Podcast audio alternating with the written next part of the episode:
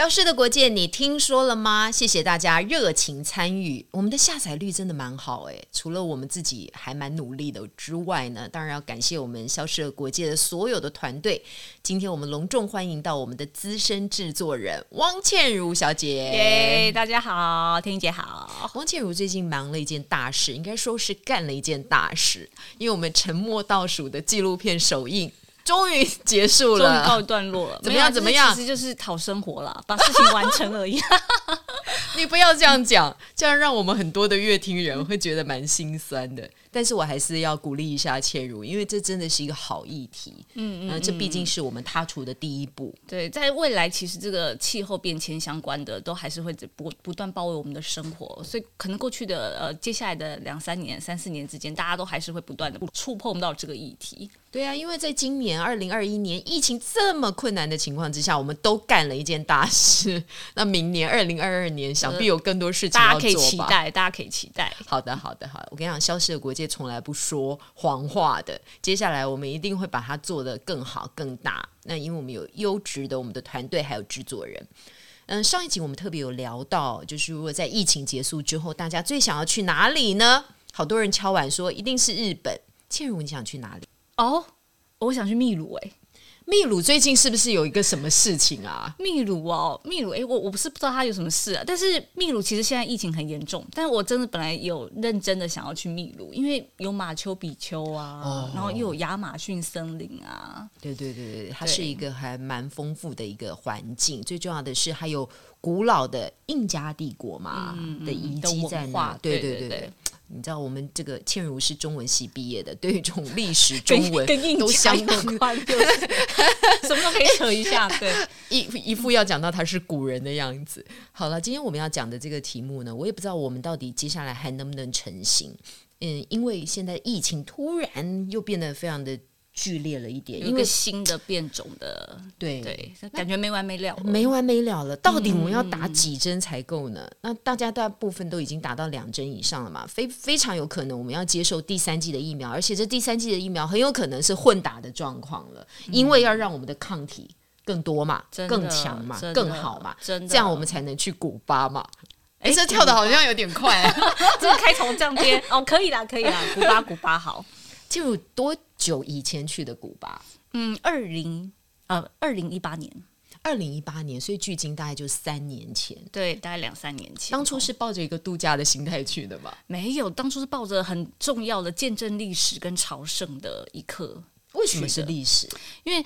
当然，我们去的时候有点晚呐、啊，但是他其实就是一直都跟美国关系不好嘛。那终于在二零一五年的时候破冰，二零一六年的时候，奥巴马对第一个这个哦，对，那个时候发生了这么一件事，对，对对，半世纪以来，终于有美国总统在踏到古巴这一块，这个我们说是共产主义 最后的一块这个嗯嗯地，对对，又又靠近美国这么近，对不对，一定要去收复他们一下。真的，但是其实二零一八也晚了啦。可是那时候去的时候，去之前就知道这个这个地方是特别的不一样。那果然，其实去完之后啊，哇，古巴真的是你很难再抹灭掉它曾经留在你心头的东西。但是我可能这辈子不会再去了。Why？为什么？就因为你这样打消了我们想要去古巴的念 头哎、欸。哦，我觉得好啊，那那个那个建筑物不是就是那种黄色，充满加勒比海的风情，会让人家觉得哇，好想去哦。它就是有西班牙的殖民建筑，然后又有苏联留下来的共产式建筑，然后又有美国那种资本主义留下来的老爷车，然后混在这个街头上，所以它那个街头是一个非常的。呃，我们说有点像魔幻感，然后有点诡异，但又充满了活力的感觉。那你为什么不想去？因为去过一次就留在心里就好了。它世界还很大，这样，它它它有点像一个活的博物馆。因为我我们刚刚就提到嘛，其实古巴在一九五零年代那个时候就是呃。这个卡斯楚做了这个革命，把美国人赶走之后呢，他们就自成一格嘛。那那时候有点像是北韩后来的状况，就是说他其实被美国呃做了禁运的限制啊，以及旅游的限制，所以他就被。冰封冰冻在那个五零年代的时刻，所以它就有点像一个活的博物馆。是我们进去的时候，我们看到的是一些很跳痛的，好像在呃以前的老电影，或是以前看过的一些美式的这种呃老的印象中才会看到的那些那些东西。但是非常的不方便吧？如果照你这样讲的话，哦，有嗯，有有很特别的体验啦。嗯、比方讲网络好了，嗯、他们其实网络是不通的。那在那边，呃，他开他为了观光客，所以他开放了两百多个可以上网的点。但这些上网的点就是你要去公园、去广场。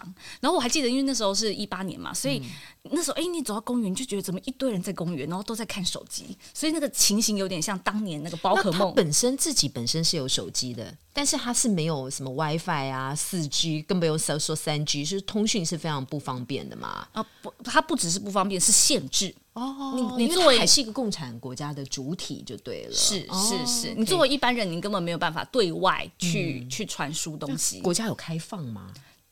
国在某一天或者是某一个场域，它会特别的开放吗？它就是在我刚刚讲的那些公园，但是你必须要花费。呃，一个对当地人来讲昂贵的费用买一个上网卡，那有这个上网卡，有这个序号，那对我们来说不贵啦，大概是台币三十块到九十块一个小时，有点像以前网咖的费用。Okay, okay, 就是你聚集到那个公园里面，大家说啊，我们现在可以来连网路啦，就是大家就自己坐在那边，对对对，坐在那边啊，打开了，对，然后就开始上网，然后但是对当地人来讲是贵的因为他们的薪水的关系，三十到六十块这种费用，哎，三十到九十，九十。对对对，但是但是却有一个很有趣的现象啦，就当地嗯、呃，他们在巷弄之间哈都会有一个店，然后那个店很妙，里面就聚集很多人，那我们就进去嘛。他们就是有几台电脑，他们他们那个店叫做复制，呃，叫做包裹，它会有一个会有一个这个该怎么说硬碟，然后那个硬碟呢，大概每个礼拜二会出炉。那这礼拜这个礼拜二出炉的那个硬碟里面的内容，就是上个星期。全世界最流行的欧美刚出来的追剧，好，不管是这个，这个比北韩好多了，真的，真的。北韩你看了什么韩剧，他要给你枪毙的，这个是国家政府打开，他有算国家没有没有，他他不完全不是，他是其实对他就是其实是被默许的，这应该叫做复仿仿仿，就是就是复制啊，就是哎哦，他们叫做复制，他们呃他们的自己的那个该怎么说？他们自己的西班牙文就是说这是一个复制的场所，但其实他。就是一个我们叫做嗯、呃，就是下载。那卖你硬碟吗？还是卖你？你就在那边拿一个硬碟就可以在那边载，你就自己带随身碟，然后他会给你一本册子，然后你就可以翻。好，我要这部片，我要忍者龟。好，那我就下载忍者龟。有一个费用，对，有一个费用。对，然后我也可以一，我也可以一整个硬碟都复制起来。请问一下，那个店叫什么？它是那种什么杂货店吗？还是是一种网咖、呃、那个咖啡店？那个店的招牌，它是直接是 Ctrl C，你知道，就是我们键盘不是有 Ctrl C，、哦、就是复制啊。对，所以就是就很妙，就很妙。它就是一个 c 它就是应该是美国人去开的吧？哎，倒是哎，对，蛮有道理的哎。对，然后那个店蛮有趣的。那时候我们去的时候，那个店的老板娘她是二十七岁的一个女生，嗯、然后她是大。大学的时候读资讯系哦，对，所以才有一些管道。你看，各各国都是 AI 啊，人工智慧啊，都是极为发达的。这种人通常都能够赚大钱，到这种地方也是这样的，对不对？真的。然后还有一个蛮有趣的点，就是说，呃，那个他们都说这个包裹好是每个礼拜一，然后从迈阿密。流过来的，他们会从迈阿密迈阿密空运空运那个硬碟的内容，然后到那个 Control C 的店，然后呢再由上 上游再分包到下游，嗯，所以呢在很多巷弄内就会有这个 Control C 这种店。那请问一下，一般的人呢、啊，他把它拿回家以后，有办法再 separate 给其他的人吗？嗯、他们可能没这个技术。哎，我觉得可以耶，因为如果说他我只是。对，有没有一般电脑复制的话？对，对啊，应该是可以的。应该。对，其实他们可能家里面没有这种设备，在家里也不一定能 Ctrl C。对，而且或是要最新的。对，我今天要最新的才行嘛。所以物以稀为贵，新就是好啊。你知道有时候追剧啊，追到那个当下，就是没有下一段怎么行呢？就屌屌啊！所以就是接下来就会一直追，对不对？对。然后我觉得蛮有趣的，就是说我们都说这个古巴好像被凝固在这个岛上啊，或是停留，或是被封锁啊。可是其实私底下我们就知道。他是非常的活跃的，甚至他跟他的的政敌，表面上政敌的欧美，他们的资讯、他们的文化产业都是同步的，所以这才是一个非常奇特，但是却又很很有趣的民间的现象啊。好，所以它有两个取得网络的管道。第一个就是每个礼拜呢有一个固定的时间会开放场域，大家可以到。没没有，不是每个礼拜，那个公园是一直以来哦，一直以来，对，它就是二十四小时，你只要买了上网卡都可以去上网，就在那个固定的公园或者那个场域当中。第二个就是有个 Control C，可能好几个吧这样的商店，然后随时提供你最新的欧美。搞不好有提供，不止欧美，我看他有剧也有吧。嗯，亚洲影视的东西我没有注意到，哦、的对，对，对。可是我知道，对拉丁美洲的都有，而且他今天那些欧美的他会配好西班牙文字幕，对，因为他们讲西班牙文嘛。这件事情就非常吊诡了，因为这就要往底层的再去探讨说，那他们真实啊，对美国人的想法是什么？因为啊，通常你会喜欢看韩呃美剧啊，或者是就像我们台湾很喜以前很喜欢看日剧，后来喜欢看韩剧，所以我们多多少少的生活方式，包括我们的饮食，包括我们的穿着，可能都会受到这种文化的影响。嗯嗯嗯。那古巴人呢，喜欢看欧美的剧，真心已经被同化了，还是他们骨子里面其实是非常反美的？他们应该都很想当美国人吧？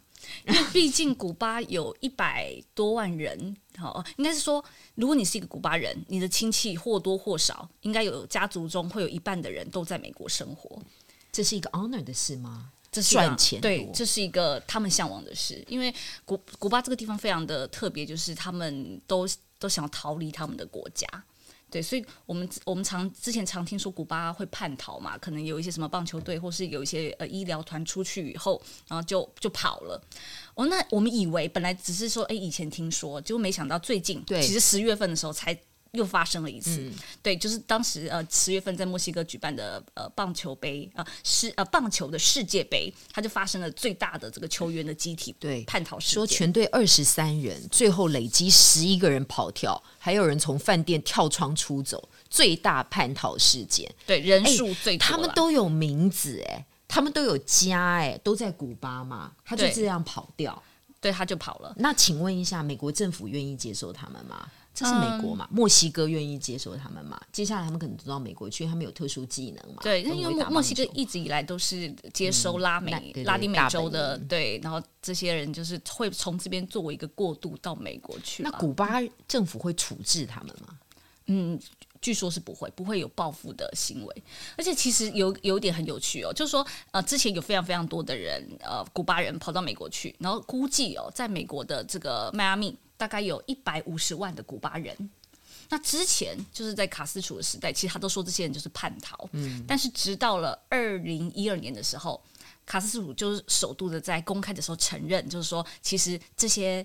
我们的古巴的这个朋友们，他贡献了很多外汇收入，对，给我们的家，是是是帮助我们古巴发展一个很重要的动力。但话不会说的这么明，但意思就是这样。对，是整个社会主义支撑古巴经济的重要的一个一个经济的来源啦。所以就等于是默许了，呃，或是说甚至是就承认了。哎，那古巴人在迈阿密或者在美国，他们的地位跟墨西哥裔这样比，会有比较的问题吗？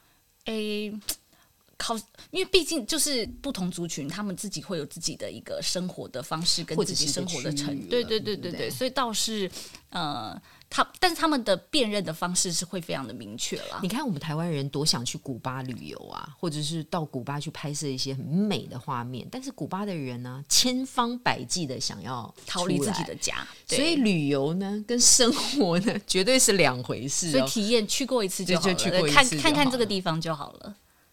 看起来倩茹还是没有很喜欢这个国家，很喜欢啦，但是就是有有有体验过，有。坐飞机要二十几个小时，天啊，坐到屁股都歪掉。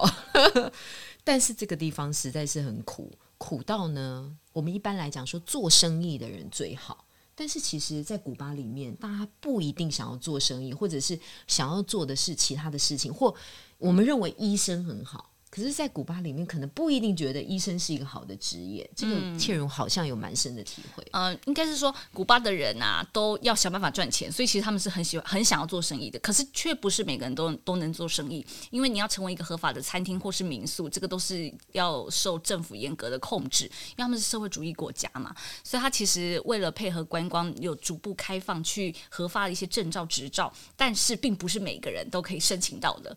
那那古巴它有一个很特别。现象就是因为他过去大概八成的人都是公务人员，因为就被国家养嘛，只是国家给你的这个职业跟给你的这个薪水其实是很少的，你是没有办法养活你自己的，于是你就必须要兼差。对，所以他们每个人都斜杠。所以公务人员是容许兼差，还是政府也没办法管？没办法啊，因为你不兼差，你要怎么喂饱自己？对，对，所以他们会有各式各样的这个兼差方式。对，比方讲，我碰到那个，他好像就是在国营事业有自己的工作，嗯、然后但是他又又来当我们的翻译，然后他自己又另外再去教中文。对，所以他他 可能就要靠很多。很多很多这样来维系他的生活，所以青年朋友们，你们以为你们自己的斜杠很辛苦？你知道古巴人可能十年前就已经开始了。这斜杠对他们来说，可能就是一个正常的生活的一部分啊，因为这是为确保他收入的来源嘛，嗯、对不对？我已经不能再讲被动收入了，是自己要创造很多收入的价值，是对，这才能活下去。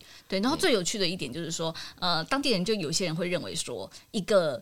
有为的、有野心的古巴男人，他最大的梦想就是什么？就是买一台车，就是存钱买一台汽车，然后呃开车载观光客啊，不是载家人出去玩啊？啊当然不是，是开车，那是他身材工具赚钱。对，甚至哦呃，像如果我们去呃看到那些找观呃包车载观光客的司机啊，他可能一天的收入就是医生一个月的收入了。所以，呃，一个有野心的男人，他就不会想要当医生，也不会想要当律师，他就是要买一台车，然后来赚钱。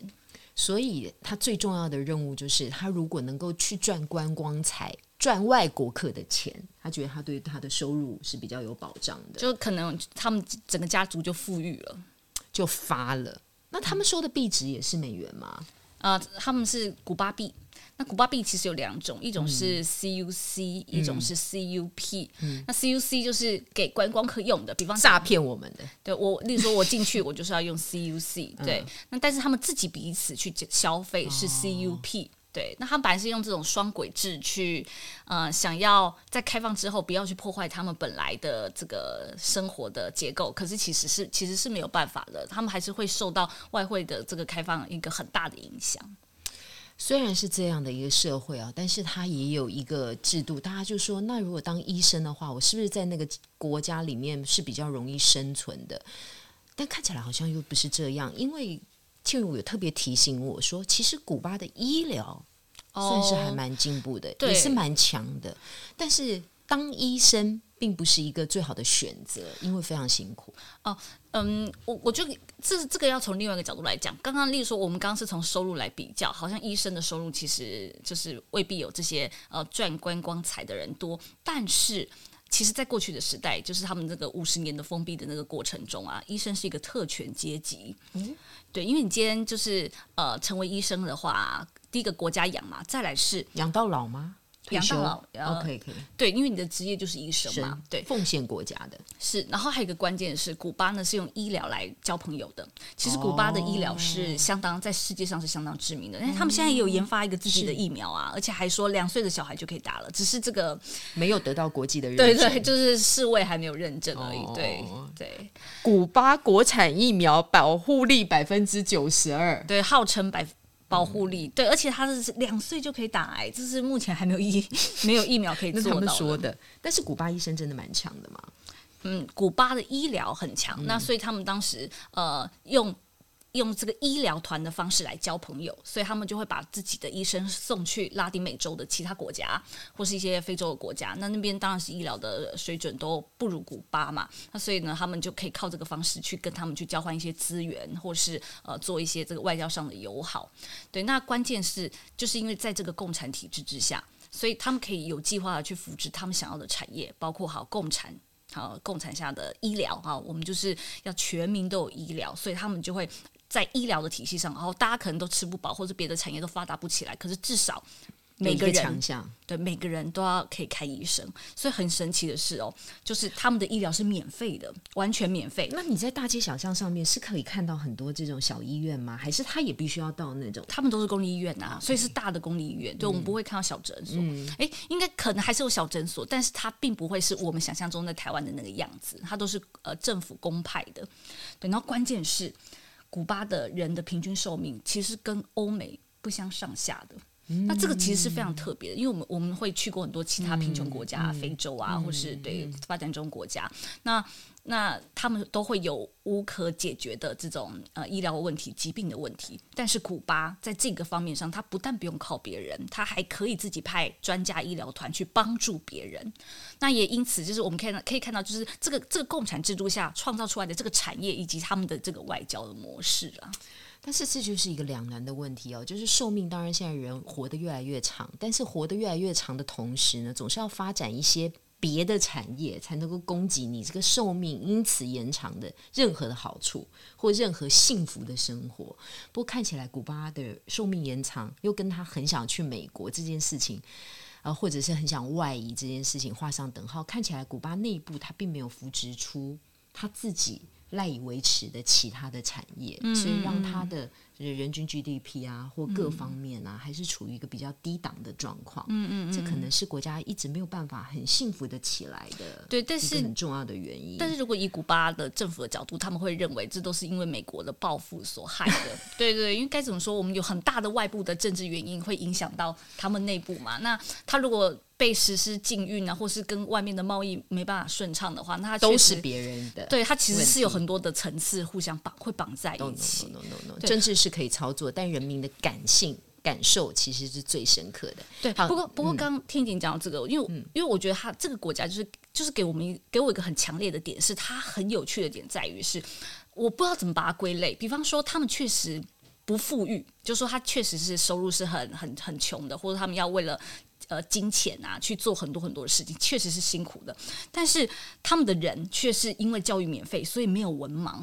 然后他们住是免免费的，他们不像我们台湾人要自己想办法买房子啊或什么，他们的住是免费的，所以你不会看到游民，没有流落街头的人。然后加上医疗免费，所以其实作为一个人啊，在那边其实是可以好好活着的。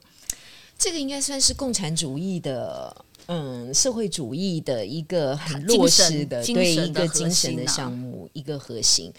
消失的国界，你听说了吗？今天我们聊到了古巴，很有趣的古巴，而且他们的 CPU 啊，就是那个叫硬碟吧，还有那个 Control C 的商店。下次你去古巴的时候，一定要好好的去看一看哦。谢谢倩如来到节目现场，谢谢